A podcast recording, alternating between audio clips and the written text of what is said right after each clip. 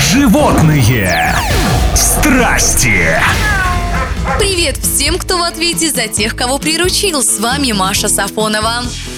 Китайский фермер решил разводить скот прямо на балконе многоквартирного дома. Соседям, конечно, это не понравилось. Мужчина недавно переехал из деревни в город и не намерен прощаться с парнокопытными друзьями. Он привез с собой семь бычков. Соседи фермера много раз жаловались на постоянное мычание и неприятный запах. Власти уже забирали животных у мужчины, но он неоднократно возвращал их обратно. Пользователи соцсетей отнеслись к ситуации с юмором и считают, что фермера можно понять.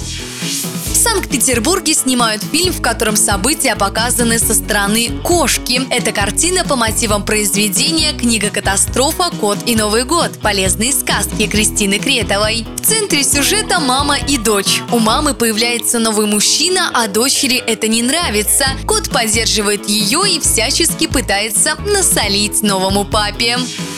Привет от китайских ученых! Они собираются отправить рыбок Данио Рерио на космическую станцию, чтобы собрать данные для исследования потери костной массы астронавтами. Также получится изучить взаимодействие рыб и микробов в закрытой экосистеме. Когда именно стартует эксперимент, пока неизвестно. Рыб уже отправляли в космос. В 1976 году они жили на борту советской орбитальной станции «Салют-5».